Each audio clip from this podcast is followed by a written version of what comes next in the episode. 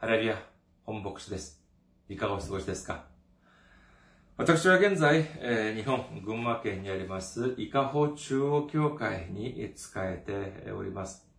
教会のホームページを申し上げます。教会のホームページ、www、あ、あごめんなさい。日本語版は japan. です。japan.ikahochurch.com です。えー、伊香保中央教会のホームページは、japan.ikahochurch.com。こちらの方にいらっしゃいますと、教会に関するご案内、そして、日曜礼拝の時のメッセージもお聞きになることができます。そして日曜礼拝のメッセージは動画サイト、YouTube、そしてポッドキャストを通しても皆様がお聞きになることができます。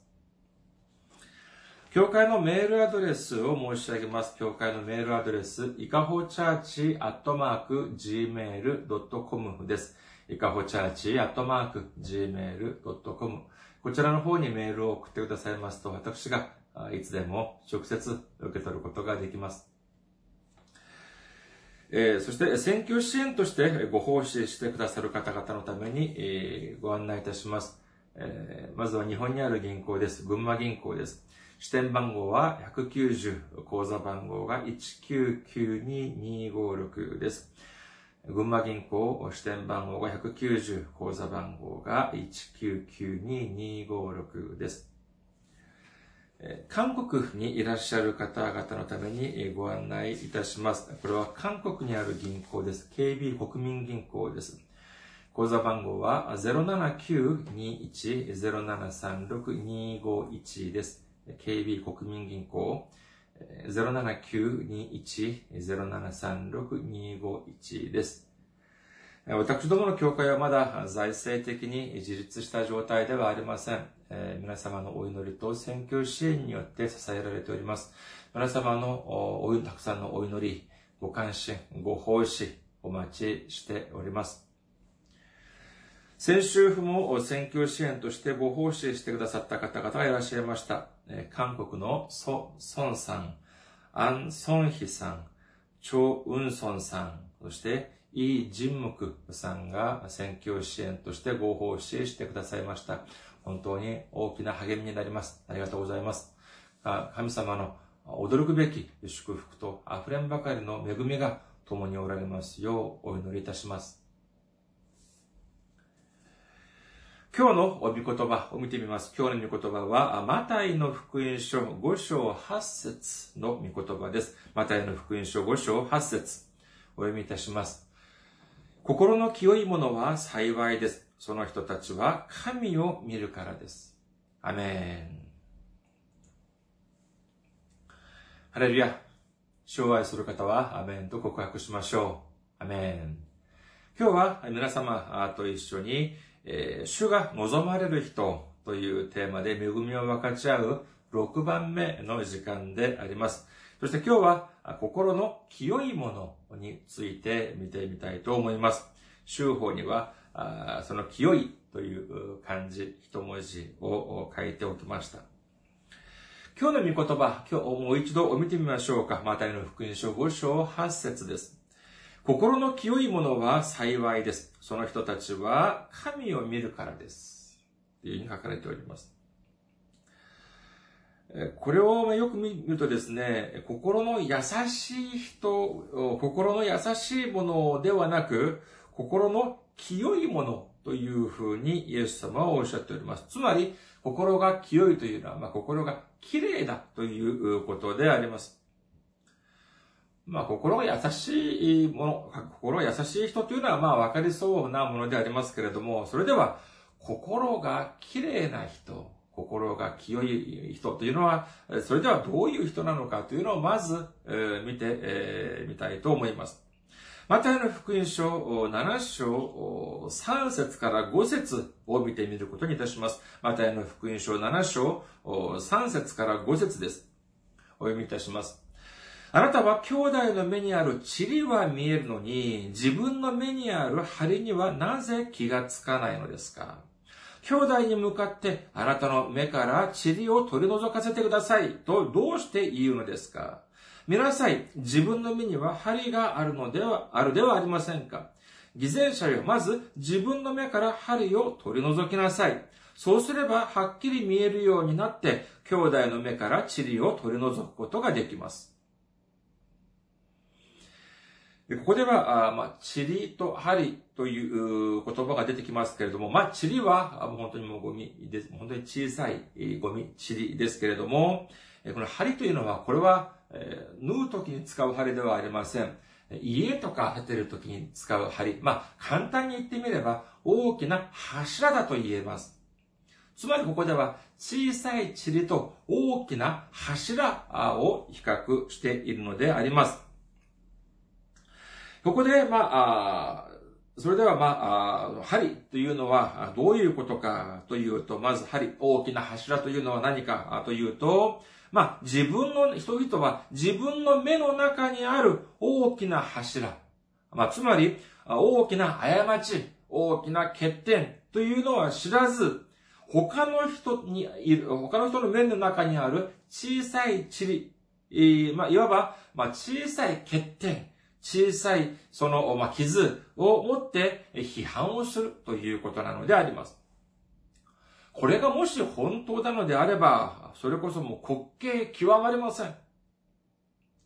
自分は大きな罪を犯した罪人であるにもかかわらず、他の人の小さな過ちを批判するというのであるのであります。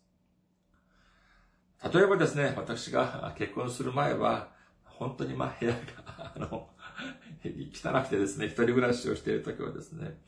えそういう感じでありましたけども、机も汚い、もう部屋も汚い、え片付けない っていうようなありさまでありましたけれども、そのような私がですね、私よりの、私の部屋よりは、部屋よりは少しマシな部屋を見て、おいおい、ちょっと片付け、掃除ぐらいしろよ、なんていうふうに批判をしたら、これはもう、えー、とてもこれは、えー、おかしなことになってしまいます。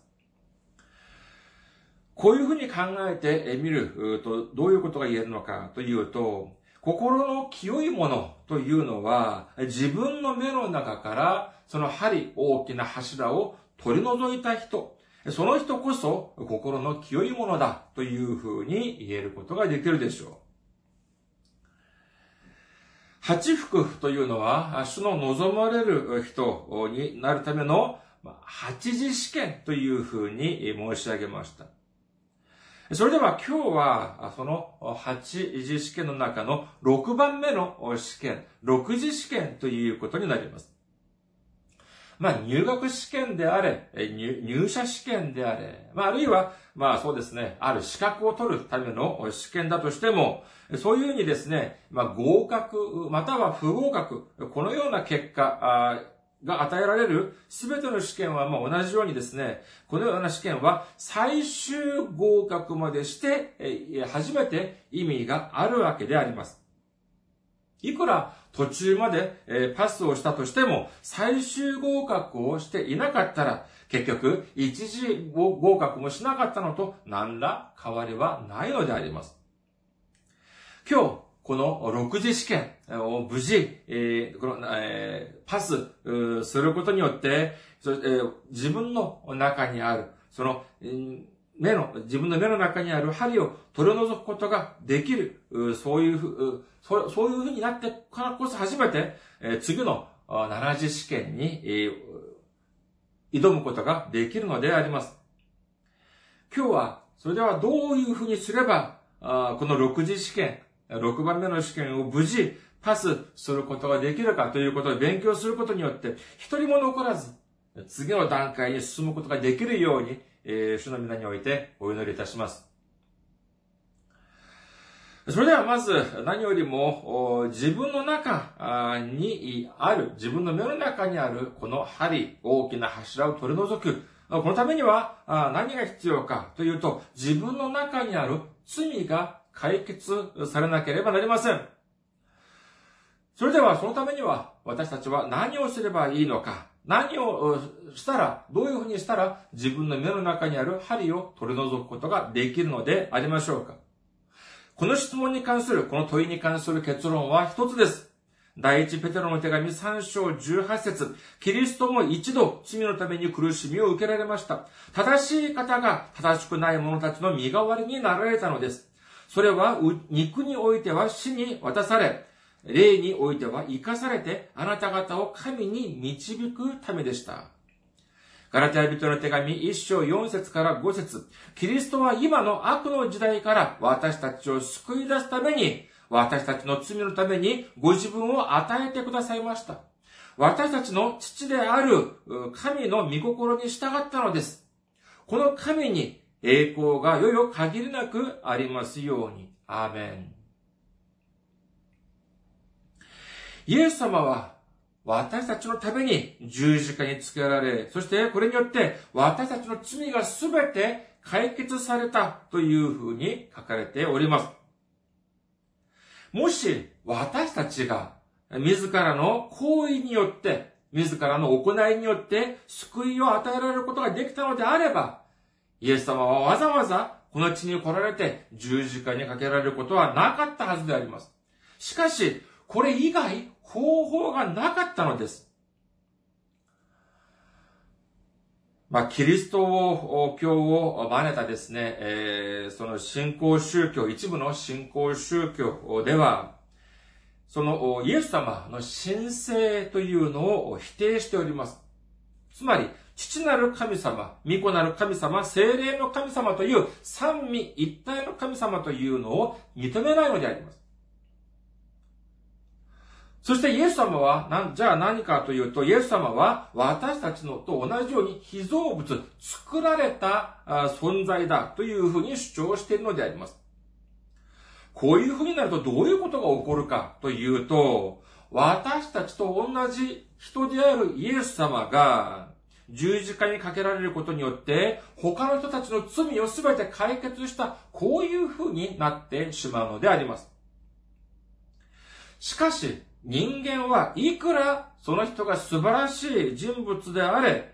その人の犠牲によっては誰一人救うことはできず、自分自身だって自分自身であったとしても救うことはできないのであります。神様の一人子である、主の一人子である、御子である、御子の神様であるイエス様の犠牲だけが私たちのすべての罪を解決することができるということを信じる皆様であることをお祈りいたします。それでは私たちは何をしなければならないので、ならないのでしょうかイエス様はおっしゃいます。ヨハネの福音書3章14節から15節モーセが荒野で蛇をあげたように人の子もあげられなければなりません。それは信じる者が皆人の子にあって永遠の命を持つためです。この御言葉を理解するためには、旧約の民数記を見なければなりません。民数記21章5節から9節を見てみます。民数記21章5節から9節神とモーセに逆らっていった。なぜあなた方は我々をエジプトか、エジプトから連れ上って、この荒野で死なせようとするのか。パンもなく水もない。我々はこの惨めな食べ物に飽き飽きしている。そこで主は民の中に燃える蛇を送られた。蛇は民に噛みついたので、イスラエルのうちの多くの者が死んだ。民はモーセのところに来ていった。私たちは主とあなたを非難したりして罪を犯しました。どうか蛇を私たちから取り去ってくださるよう主に祈ってください。モーセは民のために祈った。すると主はモーセに言われた。あなたは燃える蛇を作り、それを旗竿の上につけよう。噛まれた者は皆それを仰ぎ見れば生きる。モーセは一つの聖堂の蛇を作り、それを旗竿の上につけた。蛇が人を噛んでも、その人が聖堂の蛇を仰ぎ見ると生きた。というふうに書かれております。数百年もの間、エジプトで奴隷として生きてきたイスラエルの民を、主の驚くべき道からによって導いてくださったにもかかわらず、脱出してくださったのにもかかわらず、彼らの口からは不平や不満が絶えず、絶えることがありませんでした。少しも、少しでも悪いことが起こると待っていたとばかりに、神様を恨み、そして彼らのリーダーであるモーセを非難したりしました。これもやはり目の中に、え針が入っている、大きな柱が入っている人たちの姿だというふうに言えることができます。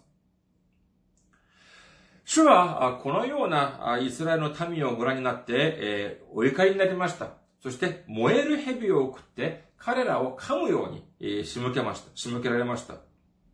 まあ、燃える蛇というのは、まあ、あ簡単に言えば毒蛇です。どうしてこのような名前が付けられたのかというと、まあ、ある一説によると、そのまあ、その模様が、あその、蛇の模様がまあ、赤、赤だった、赤い斑点があった、あその火のように見える赤い斑点があったからだという説もあれば、まあ、毒蛇ですから、噛まれた場所がもう燃えるように、えー、熱か、熱く感じられたからだというような説もあります。このような毒蛇に噛まれたらもうどうなったでしょうか？たくさんの人々が死に、あるいは苦痛の中であやいだはずです。苦しんだはずです。その時になって、えー、人々は自分たちの過ちを悔いて、そして悔い改めます。反省します。そして、この蛇たちを何とかして取り去ってくださいというふうに、モーセに懇願するのであります。そしてモーセが、お祈りをすると、神様は主はどういうふうにおっしゃったのかというと、燃える蛇を作って、それを旗竿の上に、えー、掲げなさいというふうに主はおっしゃいました。そして、その、噛まれた人は、その、その、旗竿に、の上につけられた蛇を見ると、見るだけで、すべての人が癒される、癒される、このようにおっしゃったのであります。このようなメッセージを聞いて、御言葉を受けて、モーセは、聖堂で、この蛇を作ってですね、それを旗竿の上につけて高く掲げました。すると人々たちがそれを仰ぎ見ると、それだけで治ったというふうに書かれているのであります。これを聖書的に見るとですね、どういうふうに理解することができるかというと、この燃える蛇というのは、彼らを死に至らしめる元凶、根本的な原因、苦しめる、もう本当に原因だと言えます。新明記21章23節の中盤には次のように書かれております。新明記21章23節の中盤、木にかけられたものは神に呪われたものだからである。つまり、えー、その、燃える蛇の形を木につけて高くかける、かけられたものを見る、仰ぎ見るというのはどういう意味かというと、自分たちを苦しめる燃える蛇が神様によって呪われた、裁きを受けたということを認めるという意味を持ちます。だからこそ自分たちを苦しめる根本的な原因が神様によって、主によって裁きを受けたから、自分たちは、あもう、それ以来、えー、その、それ以降は、その燃える蛇から自由を与えられ、自由になることができる、えー、こういう意味を持つのであります。えー、しかし、イエス様は、このことについて、えー、おっしゃりながら、モーセが、あその蛇をあげたように、そのイエス様ご自身もあげられなければならない、というふうにおっしゃったのであります。これを、ま、おそらくその時にですね、そのイエス様の御言葉を聞いていた人々は、イエス様が一体何をおっしゃっているのか、おそらくわからなかったと思います。しかし、私たちは、今の私たちは知ることができます。木にあげられるというのは、これは十字架を指しています。それでは、十字架にかけられたイエス様は、偽人として十字架にかけられたのでしょうか？あるいは、罪人として十字架にかけられたのでしょうか？カラテヤ人の手紙3章13節から14節を見てみましょう。カラテヤ人の手紙3章13節から14節キリストはご自分が私たちのために呪われたものとなることで、私たちを立法の呪いからあがらい出してくださいました。木にかけられたものは皆呪われていると書いてあるからです。それはアブラハムへの祝福がキリストイエスによって違法人に及び、私たちが信仰によって約束の御霊を受けるようになるためでした。というふうに書かれております。イエス様は罪人として十字架にかけられました。主から、神様から徹底的に呪われたからこそ、十字架という木につけられたのであります。それでは、イエス様は罪を犯したのでしょうか？いいえ、違います。イエス様は何の罪もありません。しかし、私たち一人一人の罪を背負われたからこそ、罪人になられたのであります。イエス様は、御子の神様であるからこそ、何の罪がありま、何の罪もありません。イエス様は、御子の神様だからこそ、私たちすべての罪を背負われることができたのであります。そして、イエス様は、御子の神様であるからこそ、十字架につけられて死なれることによって、私たちのすべての罪を解決してくださったということを信じる皆様であることをお祈りいたします。いくら素晴らしい人柄の人物であったとしても、被造物である人間としては、こういうことはなせることはできません。ただ、神様の一人子である、御子の神様であるイエス様のみ、この、この技を成し遂げることができたのであります。イエス様は私たちのすべての罪を背負われて、そして徹底的な罪人として十字架にかけられることによって、それによって私たちが受けるべき裁きを代わりに全て受けてくださったのであります。それでは、私たちがしなければならないことは何でしょうか？そうです。このことを仰ぎ見るというのが必要になってきます。十字架を仰ぎ見ることが必要になってくるのであります。イエス様が私たちのために、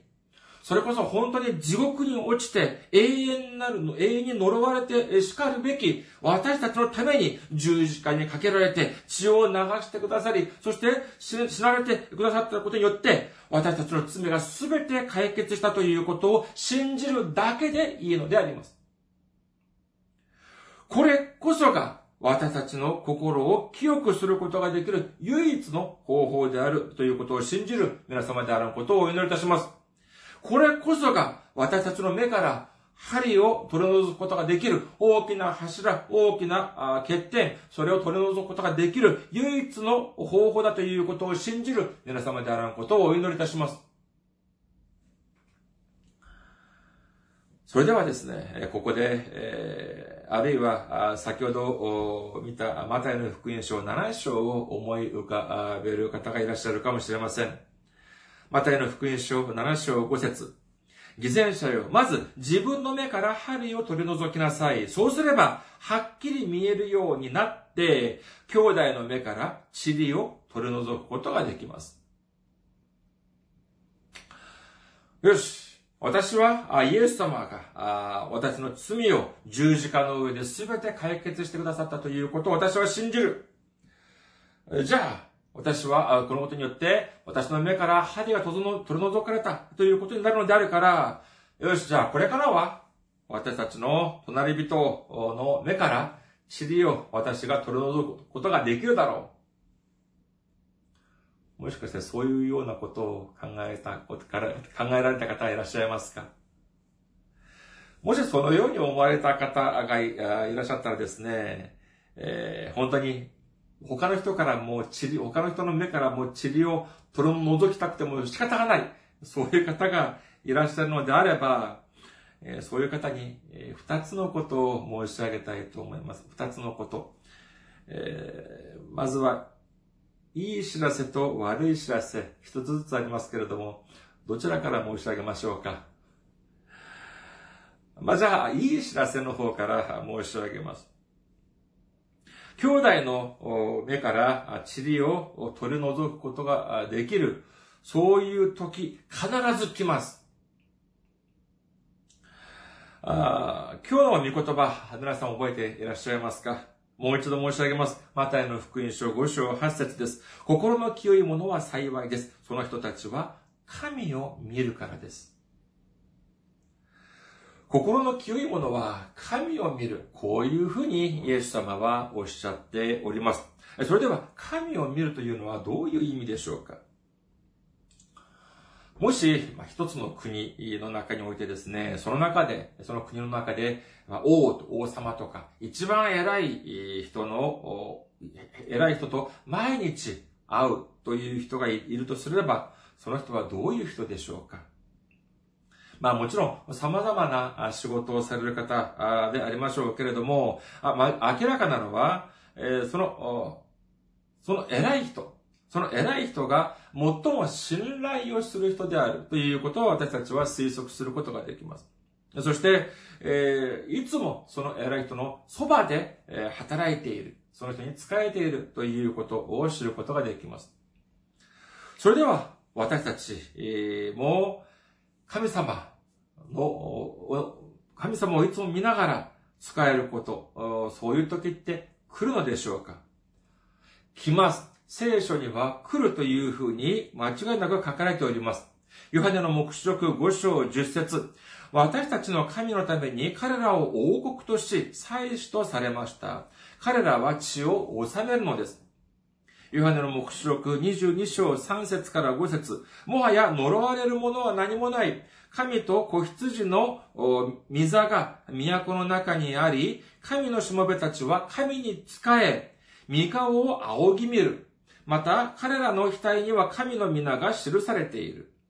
もはや夜がない。神である主が彼らを照らされるので、灯火の光も太陽の光もいらない。彼らは世々限りなく王として治める。この世では誰一人神様を直接、神様の顔を直接見た人は誰もいません。しかし最後の時、イエス様の血潮によって救われた私たちは王として神様と共にこの血を治めるというふうに書かれております。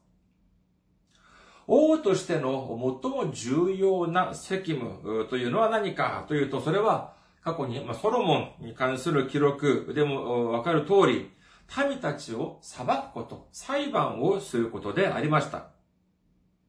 さあ、これからはもう王として神様と共に、この世の中を治める皆さんの中には、皆さんの目の中には、もう針も柱もありません。塵一つありません。その時になれば、皆さんが誰かに対して裁こうとしても、誰も文句は言いません。いや、むしろ裁くというのが皆様の主な仕事になることもあるのであります。その時が到来したの、であれば、主が与えられた、その中によって、えー、もう、思う存分裁いてください。思う存分判断してください。そうではもう夜もないというふうに書かれているのではありませんか。もう24時間、365日、もう裁いて裁いて裁いてください。どうですか？すがすがしい思いになりましたか？それでは、次は、ちょっとよろしくない 知らせを申し上げます。じゃあ、その時が到来するまで、私たちはどうしなければならないでしょうか？主が来られる前までは、じゃあ一月に2、3回ぐらい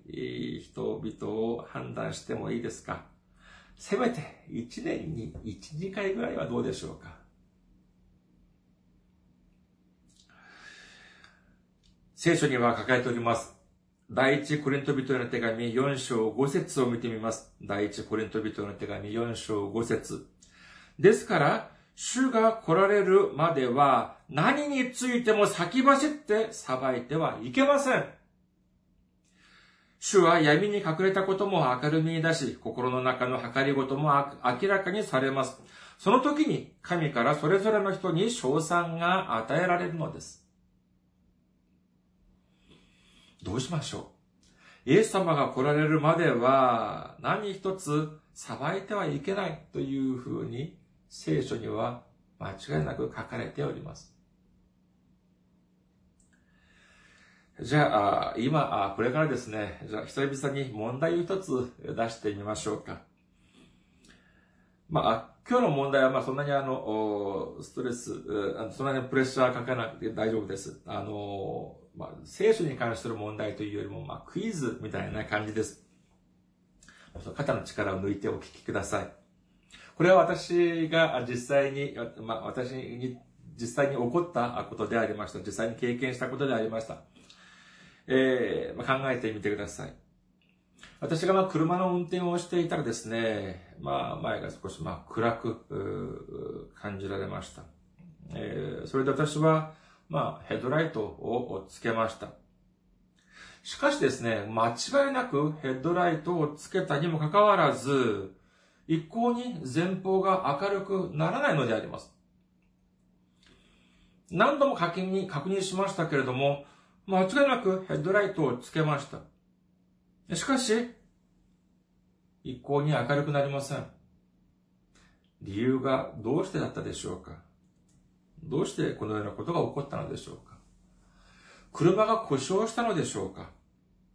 ヘッドライトの、まあ、その電球が、あじゃ壊れちゃったんでしょうか？あるいは、スイッチのその接触の何かの不良が起こったんでしょうか？答えは、私がこういうふうにしていました。運転しながらこういうふうにサングラスをかけていたんです。こういうふうにサングラスをかけて、えー、いたらですね、えー、いくらヘッドライトをつけてもですね、明るくなるはずがありません。その時昼間だったんです。しかしこのように、このようなサングラスを外したらどうなったでしょうかそうです。ヘッドライトなんて必要ありません。まあ、ピルマなんですから。自然と明るく、目の前が明るくなりました。皆さん、私たちは忘れてはなりません。ローマ人の手紙3章10節には次のように書かれております。え偽人はいない。一人もいない。ということなのであります。いくら自分が偽人ぶっても、いくら自分がいい人ぶっても、私たちが主の見前で他の人を非難できるくらい、他の人を裁くことができる、裁けるぐらい、正しくも、善で、善だということもない。ということは、私たちが誰よりも知っているのであります。隣人が憎いですか？非難したいですか？その理由は、その人の中に塵があるからではありません。逆に私たちの目の中に針があるからこそそういう風に見えるのであります。ならば私たちはどうしなければならないでしょうかそうです。それはまさしく目の中にある針がある私の目で見るのではなく主の目によって見つめる必要があるのであります。イエス様がこのように罪深い私たちのために十字架のにかけられて血を流してくださったとするのであれば、私が憎むあの人のためにもやはり同じように血を流してくださったのであります。イエス様の目からすれば、私だって、あの人だって似たようなものなのであります。誰一人偽人なんていないのであります。今私がいる、今私が存在するというのは、私の努力によってできたことでありましょうか第一コリント人への手紙15章10節には次のように書かれております。ところが、神の恵みによって、私は今の私になりました。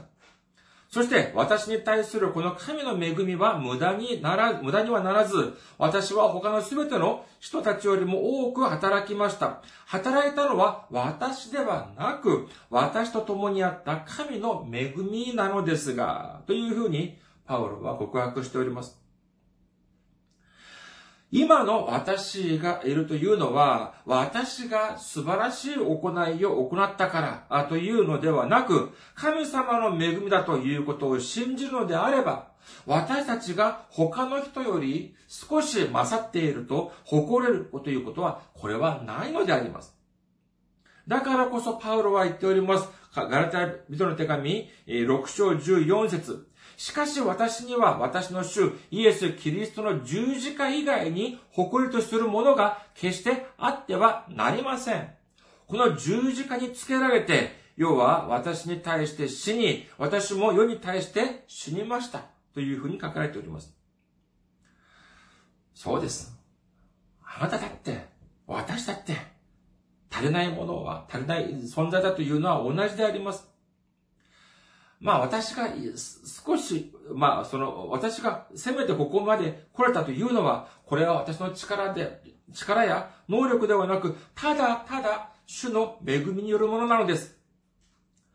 だから私があなたより勝っているというふうにして誇れるものは何にもありません。だから私はあなたを批判する資格もなく、非難する資格もないのであります。もしこのようなことを、この、こういうふうに思えるのであれば、それこそ、その瞬間、自分の目から針が抜け出た瞬間だというふう、取り除かれた瞬間だと言えます。目の前が暗く感じられますか？それは自分がサングラスをかけていたかもしれません。サングラスを外してみましょう。テレビやモニターの画面がよく見えませんか？霞んで見えますか？それはパソコンやテレビの故障ではなく、モニターの故障ではなく、自分の怠けのせいで掃除をしなかったからかもしれません。画面を一度拭いてみてください。自分の目の中に大きな柱が入っているからこそ、相手の目の中に、にから、に塵が見えるのであります。これを、これがわかると、もうそれ以上、批判や非難ではなく、主に感謝を捧げ、隣人を愛する心を持つことができるということを信じる皆様であらんことをお祈りいたします。私たちは、私たちの目の中にある針を取り除くことができ、そして清いものと、清いものとなり、お互いを批判したり、非難したりするのではなく、主に感謝を捧げ、そして、主の目として、隣人、目から見て、主の目から見て、見て、えー、その主の目からの視点によって、隣人を愛することによって、常に主を仰ぎ、そして、えー、この世で、えー、この人生を送り、最後の時に、主が来られた時に、主と共にこの世を助ける、この、この世を治めることができる皆様であらんことをお祈りいたします。ありがとうございます。また来週お会いしましょう。